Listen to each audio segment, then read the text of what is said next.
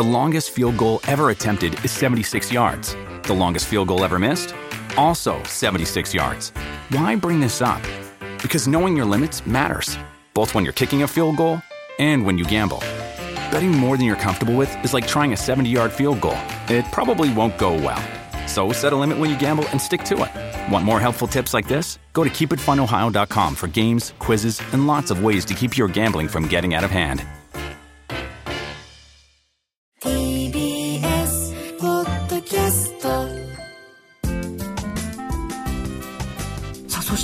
続いては母乳育児の中でパパができること。こちらについて伺いたいなと思いますがあのよく僕は母乳はあげられないからっていうねパパの気持ちを聞いたり無力感を抱いてしまうなんていう話も聞いたりするんですけれども。そうですね、この母乳育児っていうのはですね、やっぱりあのママの健康上の理由であげられない方とか、まあ、本当に体質で、はい。まあ、出にくいっていう方がいらっしゃると、まあ、いう、まあ、前提のもとのお話なんですけども例えば、その先ほどあの睡眠の話が赤ちゃんの睡眠の話がありましたけども、あの夜の授乳に備えてやっぱり昼間、あの休息を取らせてあげるとか、例えば夜の授乳に備えてパパがちょっと早く帰ってきて、少しママを休ませて、で夜の授乳に備えるとか、そういうあのママが、まあ、母乳育児に専念できるような環境を整えてあげるのがパパの母乳育児の役割かなっていうふうに、はい、思います。あその時間をこうママと赤ちゃんが過ごしやすいような、はい。また時間作りをしていくっていうことなんですね。そうですね。あの例えば夜間だけ、はい。あのパパがそのママの休息を取らせたいために、はい。あのミルクを使って、まあ、役割を分担するってなるとですね、やっぱりおっぱいが張りすぎちゃったりとか、夜だけおっぱいを止めることができないので、うん。あの逆に難しいんですよね。はい、そうするとママがあのおっぱいが張って痛いとかっていうことになってまたちょっとママがこう辛くなっちゃうというようなことがあるので、まあ、まずは、まあ、母乳育児を希望されている方でしたらやっぱりまずは母乳育児を軌道に乗せるっていうところをですねパパが支援するっていうところが、あの大事かなっていうふうに思いますね。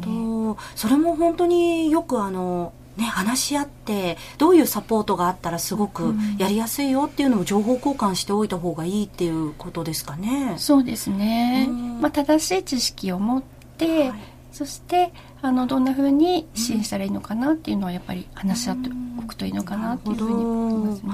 あのね、母乳でこう育てていくよっていう方もいればミルクでっていう方もいらっしゃるんですが、あの母乳が出る仕組みっていうのって、そもそもどういった仕組みになってるんでしょうか、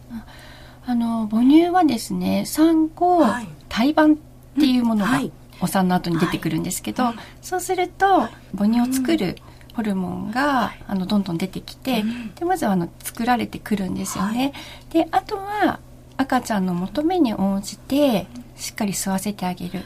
そうするとあの母乳っていうのは、あのどんどん出てくる仕組みになっていますね。本当に体の神秘と言いますか、うん。すごいですよね。あの生まれてすぐにあの綺麗にこう赤ちゃんしてもらってその後抱きますかって言われて、でおっぱい吸わせますか？なんていうやり取りして、でもその時に赤ちゃんもこうねもちろんあまだどこにあるかなってこう探したりあのまだ吸えないよっていう赤ちゃんもねいますけど本当うちの子供パクっていう感じで、え生まれてすぐにこの本のミルク飲むぞみたいな、おっぱい飲むぞみたいな。あこういうのがもう備わってるんだなっていう、ちょっと驚きましたが。そうですね。やっぱり赤ちゃんは母乳を飲みたくて、まあ、生まれてくると思うので、はい。あのまあ、まずは、まあ、母乳育児を希望している方は、あの母乳育児を軌道に乗せるっていうところでそしてそのママと赤ちゃんの状況で必要に応じてあのミルクを使うっていう風な考えの方がうまくいくかなとは思いますね。いや本当にあの先ほどの体の不思議な話もしましたけれども、赤ちゃんがこう吸えば吸うほど母乳も出てくるような仕組みになっているっていうことですよね。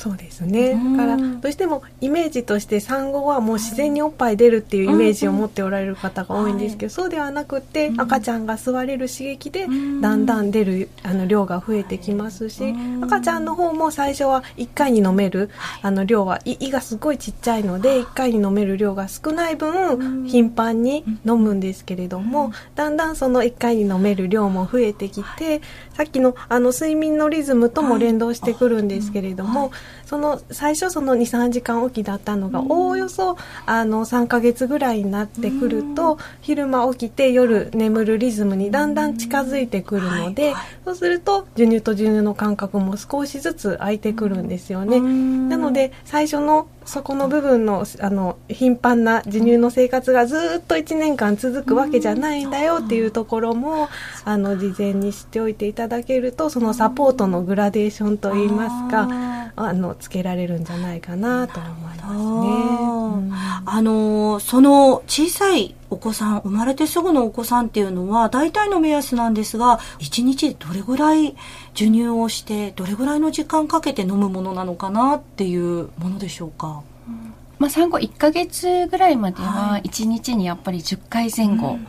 多いとやっぱり12、3回とか回数的にはあのあるんです、なるんですけども、まあ、それで1回はやっぱり2、30分ぐらいはあのかかるかなっていう目安を持っていてもらえるとあのいいのかなと思います、まあ、かなり個人差はあるとは思うんですけども。だから30分かかるのを1日10回っていうとすごい時間になりますもんね。そうですよね。だからそれぐらいこう赤ちゃんも一生懸命ですけど、ママもおっぱいあげる場合一生懸命ですよっていうのは念頭に置いておいた方がいいっていうことですね。そうですね。だからそれを周りが見て、なんかすごいたびたびあげていて、あの母乳が足りないんじゃないかっていうふうに思ってしまうかもしれないんですけども、あのそうではなくて赤ちゃんがあの飲みたい回数 飲んでいるので、まずはママと赤ちゃんに任せて、あの見守ってくださると、はい、助かるかなと思います。ね。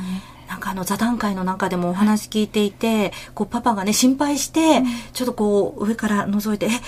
こう赤ちゃん泣いてるの母乳が足りないんじゃない？みたいなことを言われて、ママがすごくそれにショックを受けて、は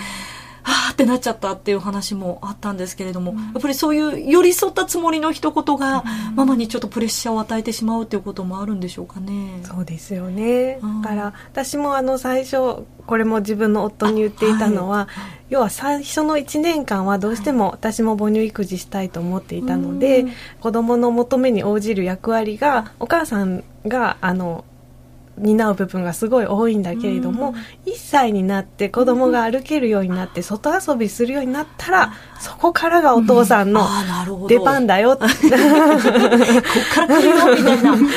なのでそういうところもあの知っておいていただいてだから最初からこう肩に力入ってお父さんも赤ちゃんの何か自分がしないとっていう部分よりもやっぱ育児ってその後ずっと長く続くものですので、あのお父さんが活躍できる時期とかあの場面っていうのはあるよっていうのも、うん、あの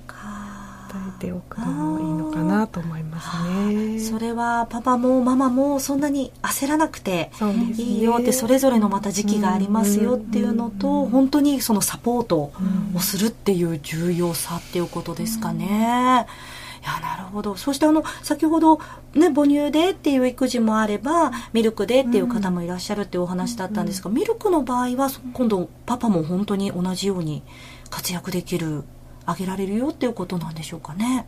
そうですね、あのミルクの場合は、まあ、あのママ以外でもあげられると思うので、その辺はあの必要なあの、状況であればパパもぜひ活躍してもらいたいなって思います。ただ本当にその時に気をつけてほしいのが、夫婦共倒れにならないことなんですね。あのお父さんもお母さんも一緒に夜起きちゃって、二人ともヘトヘトになってしまうとこれまたあのね良くないので、そう。する場合はあの お父さんとお母さんであのお互いあの、はい。休み取りながらあうん。のできるといいのかなとは思いますね。これもあのよく話題に上るんですけれども、そのママとしては私がこんなに夜中頑張ってるのに、隣でグースか寝てるって言ってイライラしちゃうわっていうこともあればパパも朝起きてうわ一回も気がつかなかったみたいな後悔みたいなこともあったりするんですけれども、もう休める時はどちらかでも休んで、そうですね。で途中からまたバトンタッチとかできればいいということですかね。そうか、あんまり肩に力入れすぎると、二人して倒れちゃって、大変なことになっちゃうよということですね。ベビーのいる生活、迷える子育て応援ポッドキャスト、パパ向け育児講座を配信しています。